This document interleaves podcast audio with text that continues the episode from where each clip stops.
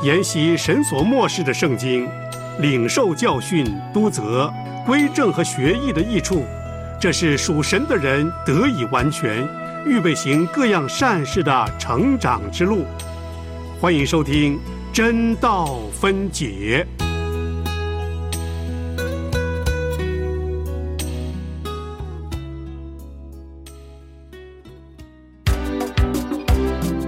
《使徒行传》记载了初代教会的开始，《使徒行传》记载了圣灵工作的行止，《使徒行传》记载了宣教行动的历史，《使徒行传》记载了圣徒见证的镜子。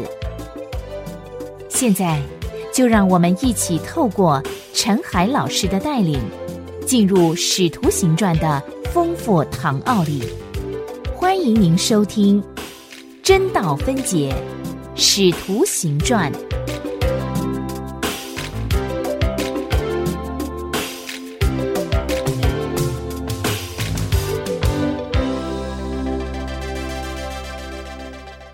亲爱的弟兄姐妹平安，欢迎您收听《真道分解》节目。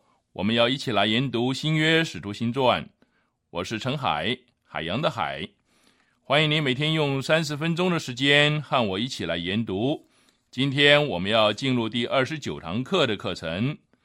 首先，我们要来读《使徒行传》十三章十三到四十一节，《使徒行传》十三章十三到四十一节的经文。《使徒行传》十三章第十三节开始，保罗和他的同仁从帕佛开船。来到庞菲利亚的别家，约翰就离开他们，回耶路撒冷去。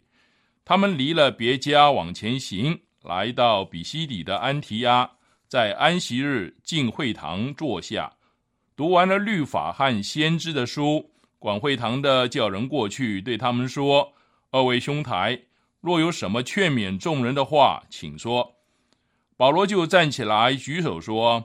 以色列人和一切敬畏神的人，请听：这以色列民的神拣选了我们的祖宗，当民寄居埃及的时候，抬举他们，用大能的手领他们出来，又在旷野容忍他们约有四十年，既灭了迦南地七族的人，就把那地分给他们为业。此后给他们设立誓师，约有四百五十年，直到先知撒母耳的时候。后来他们求一个王，神就将便雅悯支派中基士的儿子扫罗给他们做王四十年，既废了扫罗，就选立大卫做他们的王，又为他做见证，说：“我寻得耶西的儿子大卫，他是合我心意的人，凡事要遵行我的旨意。从这人的后裔中，神已经照着所应许的，为以色列人立了一位救主。”就是耶稣，在他没有出来以前，约翰向以色列众民宣讲悔改的洗礼。约翰将行进他的路程，说：“你们以为我是谁？我不是基督，只是有一位在我以后来的，我解他脚上的鞋带也是不配的。弟兄们，亚伯拉罕的子孙和你们中间敬畏神的人呐，这救世的道是传给我们的。”耶路撒冷居住的人和他们的官长，因为不认识基督，也不明白每安息日所读众先知的书，就把基督定了死罪，正应了先知的预言。虽然查不出他有当死的罪来，还是求比拉多杀他。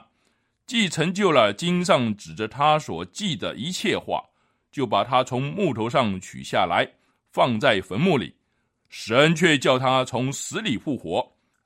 那从加利利同他上耶路撒冷的人，多日看见他。这些人如今在民间是他的见证。我们也报好信息给你们，就是那应许祖宗的话，神已经向我们这做儿女的应验，叫耶稣复活了。正如诗篇第二篇上记着说：“你是我的儿子，我今日生你。”论到神叫他从死里复活，不再归于朽坏。就这样说，我必将所应许大卫那圣洁可靠的恩典赐给你们，又有一篇上说：“你必不叫你的圣者见朽坏。”大卫在世的时候遵行了神的旨意，就睡了，归到他祖宗那里，以见朽坏。唯独神所复活的，他并未见朽坏。所以弟兄们，你们当晓得赦罪的道是由这人传给你们的。你们靠摩西的律法，在一切不得称义的事上信靠这人。就都得称义了，所以你们务要小心，免得先知书上所说的临到你们。主说：“你们这轻慢的人要观看，要惊奇，要灭亡，因为在你们的时候，我行一件事，虽有人告诉你们，你们总是不信。”我们经文就读到这里。这一段经文里面，我们读到了保罗第一篇被记录下来的信息。当然，这不是他讲过的第一篇信息，而是记录中我们头一回读到的信息。他被主得着以后，曾在大马社和犹太人辩论。稍后呢，他又在耶路撒冷，特别向希利尼会堂内的犹太人讲道。他后来被耶路撒冷的弟兄打发往大树，在那里一待数年。毫无疑问的，他必然继续传讲发生在他身上的奇妙的事情。从今天这一段经文中，我们发现保罗离开帕佛，来到庞菲利亚的别家。这里只有简短的记载，在十三章十三节说，约翰就离开他们，回耶路撒冷去。路加显露了极优雅的风度，没有写出约翰马可离开的原因。关于马可在此时离开保罗的原因呢，有许多的猜测。后来路加告诉我们，巴拿巴有意要带称呼马可的约翰同去，但保罗因为马可从前在庞菲利亚离开他们，不和他们同去做工，就以为不可带他去。这个在。《使徒行传》后面呢，十五章三十七到三十八节有这样记载。这里呢也没有提及马可离去的原因，但至少显示保罗认为马可的举止啊有所偏差，离开了圣灵所指示的路线，因为他们当时正向更广的施工前进。在这里给您说一个笑话：过去宋尚杰博士。有一次讲到，就讲到马可离开了保罗这一段故事。宋尚杰博士说，马可的离开是因为他有 homesick，他用英文讲 homesick，呃，因为他是福州人，有福州腔，因此他旁边翻译的人呢，以为他讲 homesick，就说马可呢有风湿病。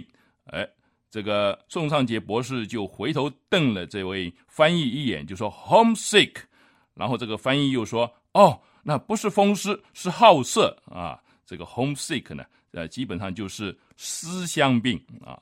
这个宋尚杰博士认为，马可可能是因为思乡啊，想家，所以他提前的离开。但是我们在圣经上面看到，没有任何的记载。从庞菲利亚的别家到安提阿这段旅程相当的惊险，只是这个地方只字未提。”使徒和巴拿巴，或许路加也同行，很可能就是在这次旅行中，必须面对路加稍后在信中所提到的盗贼之险。可能马可事先知道这个路程的艰险，所以他裹足不前，临阵退缩。也可能是马可尚未摆脱彼得的影响力，即使彼得也还没有从他自己那不堪的自我里面逃脱。然而后来，保罗和马可仍然恢复了好的交通，重归于好。保罗最后一次下监，在狱中写信给提摩太，说道：“你来的时候要把马可带来，因为他在传道的事上与我有益。”这在提摩太后书四章十一节我们可以看到。到达比西底的安提亚之后呢，保罗讲了第一篇被保留下来的道。从一件事实来观察他的讲道是颇有趣的，那就是先前我们已经说过的，这个人是一个希伯来人生的希伯来人，从幼年开始就承受了严格的训练，他对外邦世界尤其怀着热忱，而在思想上是希利尼式的。他糅合了希伯来思想和希利尼思想中的理想。《使徒行传》是记载最多讲到记录的一卷书，《使徒行传》是记载最多圣灵工作的一卷书，《使徒行传》是交代保罗教宗最完整的一卷书。现在，就让我们继续聆听陈海的教导，让神的话语扶持我们。面对人生的艰难，靠神永远不认输。我们接下来看，在某一个方面而言，我们不需要探讨这篇讲到的细节，它大部分是涉及到历史。他叙述上帝对待他古代百姓的方法，一直说到耶稣降世，讲到耶稣的被犹太人拒绝，然后被钉十字架，和从死里复活。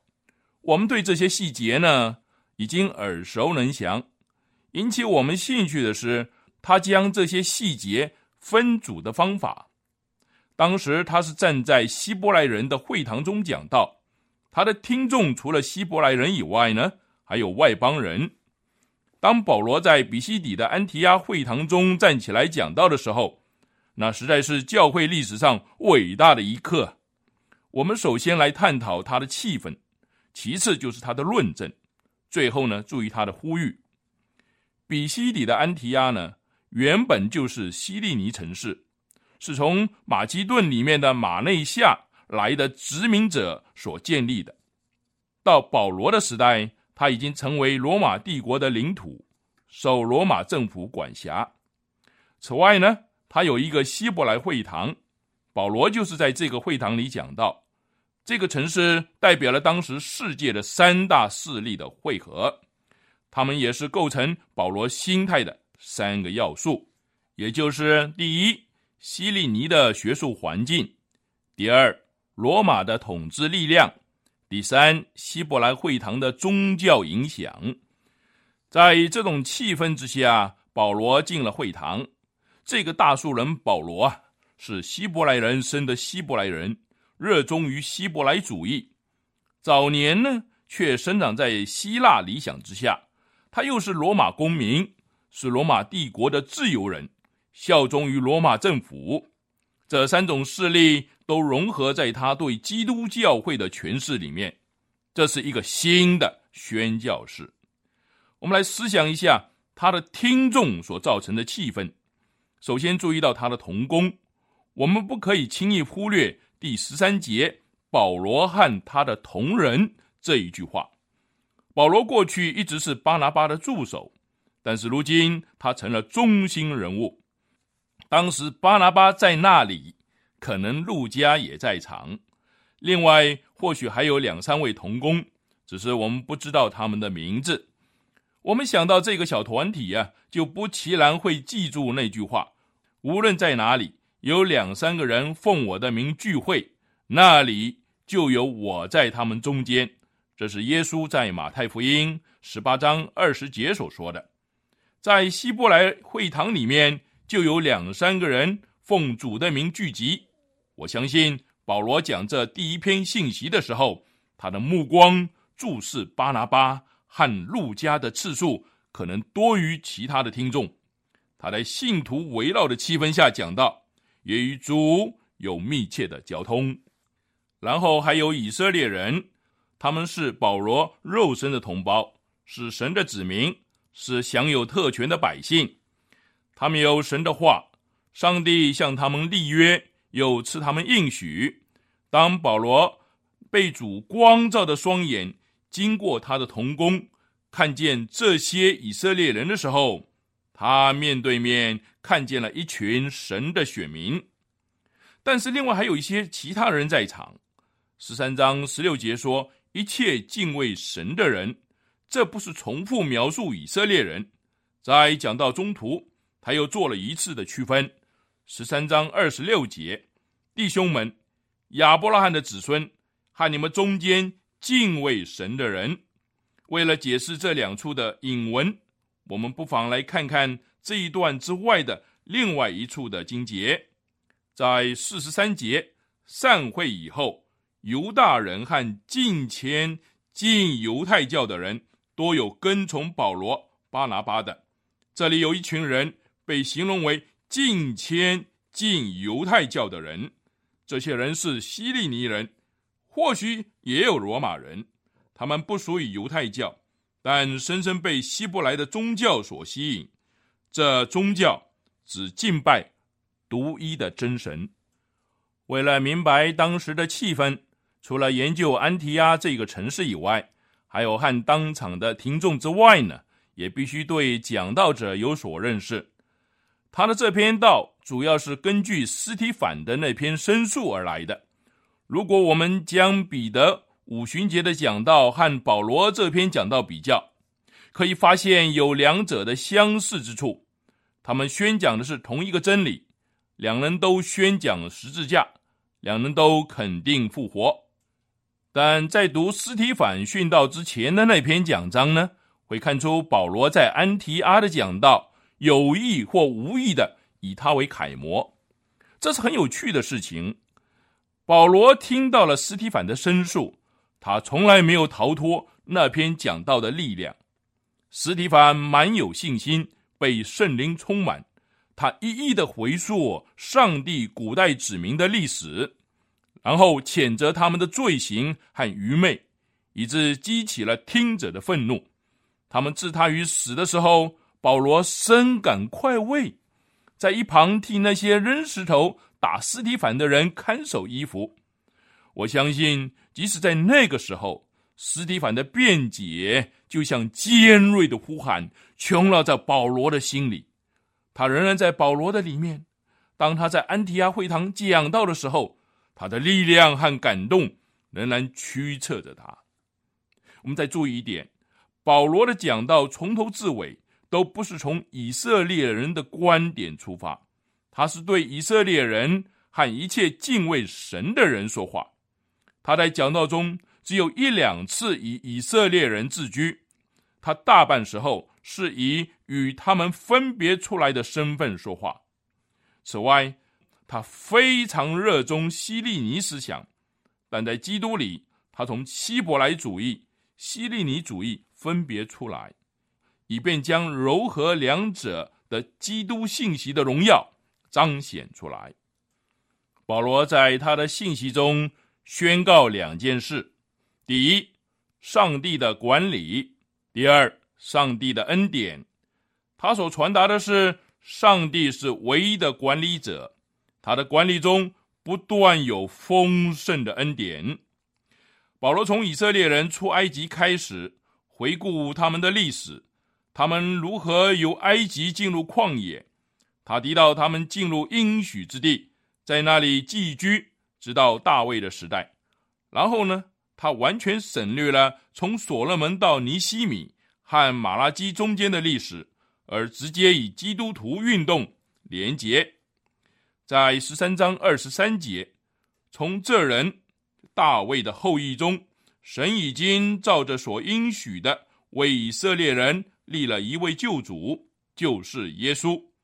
大卫与耶稣之间隔着的这一段冗长的黑暗时期，充满着人类的败坏、堕落、灾难。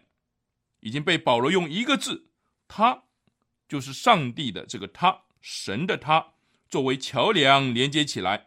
神已从大卫的后裔中立了人子耶稣。你正在收听的是良友电台为你制作的真道分解节目，与你读经、查经、研经。活出圣道真意义。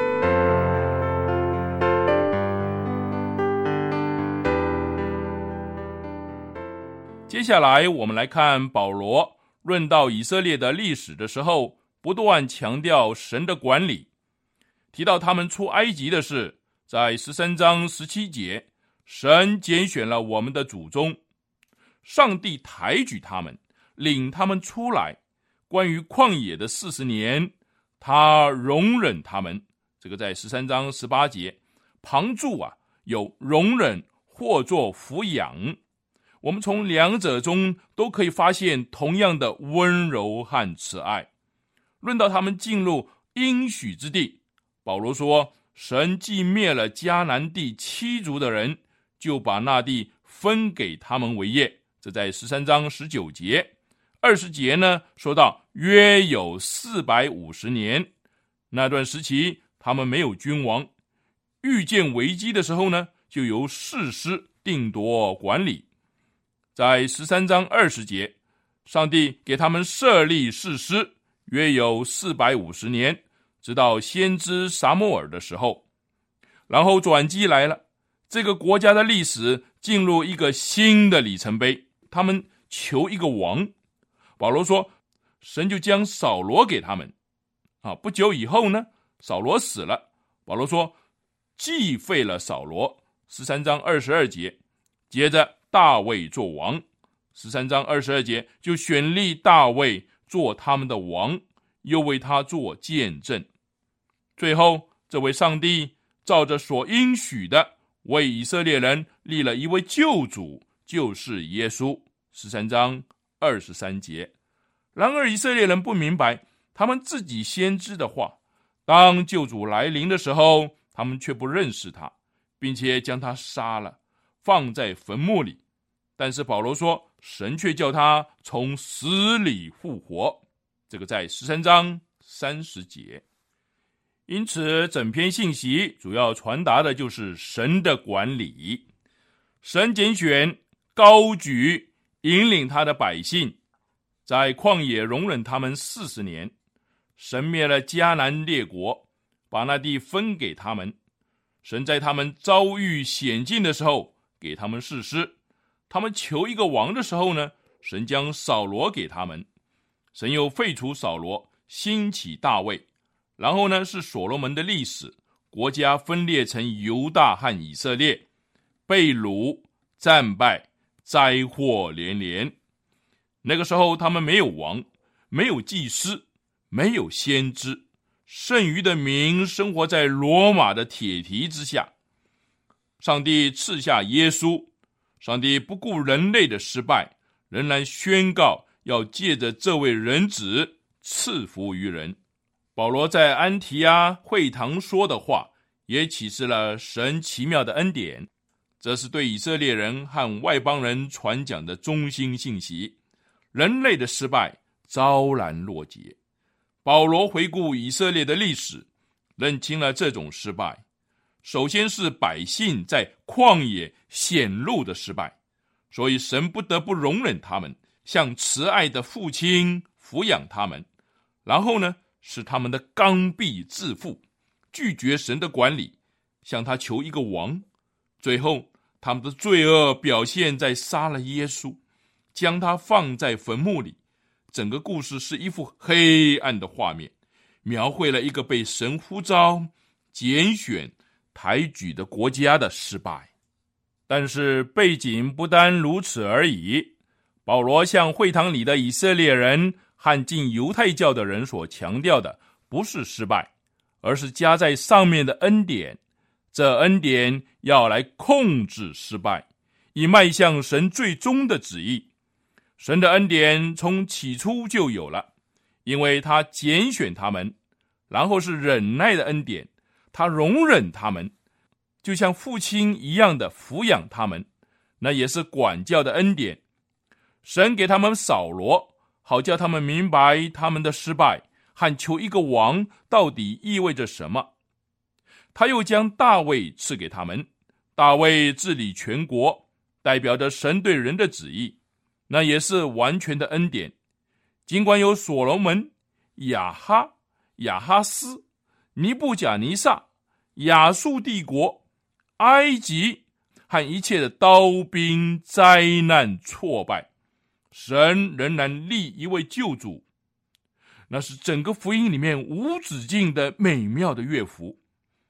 当上帝将救主赐给在黑暗中而盲目的老百姓的时候，他们却不认识这位救主，他们熟悉律法和先知的话。知道神应许要赐给他们救主，但救主来了，他们却不认识他。保罗说：“神强使这些人的愚昧和罪行，成就了他的旨意。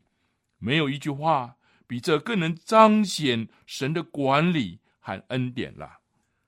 他们定了基督的死罪，却不知道他们所做的应验了先知的话。保罗说：“他们就把基督定了死罪，正应了先知的预言。”这个在十三章二十七节。最后呢，是完成的恩典。保罗将三个事实摆在他们面前，那就是耶稣应验了过去最高的期望、启示。和预言，诗篇第二篇提到君王，这位人子就是君王。保罗接着又引用以赛亚的话，在以赛亚书五十五章，将它与诗篇十六篇连接起来。彼得也曾经在他的第一篇讲章里面引用到这个诗篇，他预言了这位圣者永不见朽坏。保罗宣告。借着耶稣的复活，他已显明是君王，并被接受和证明是以色列的希望和世界的救主。这是保罗的论证。最后是他的呼吁，他宣告这位君王已被钉十字架，并且复活了。彼得对耶路撒冷的听众提到罪得赦免的事，保罗也是如此。但他用了另一个词“称义”，这是对基督教会里的一个崭新的词汇。主耶稣在法利赛人和税吏的比喻里面曾经使用过这个词，他对保罗而言呢是一个关系重大的词。为了明白这个词完整的含义，我们必须研读他的罗马书。称义这个词远比罪得赦免。更强烈有力，这个词解释了罪得赦免，并且把这个思想发扬光大。保罗在比西底的安提亚会堂里，对以色列人和渴慕神道的希利尼人证实神的管理和恩典，宣告耶稣已完成了这管理和恩典，并且为这一切相信的人提供了称义的可能性。总结的来说，这位伟大的宣教士被记录下来的第一篇讲道，宣告了唯一的神、神的旨意和唯一的救主。他宣讲的福音可以用一句话来概括，就是因信称义。今天我们的课程就上到这里，您也可以上我们的良友网站收听当天的真道分解节目。愿上帝赐给您智慧，明白他的话语。明天真道分解，我们要上两段课程。第一段是《使徒行传》十三章四十二到五十二节，第二段是十四章一到二十节。请先预习，再会。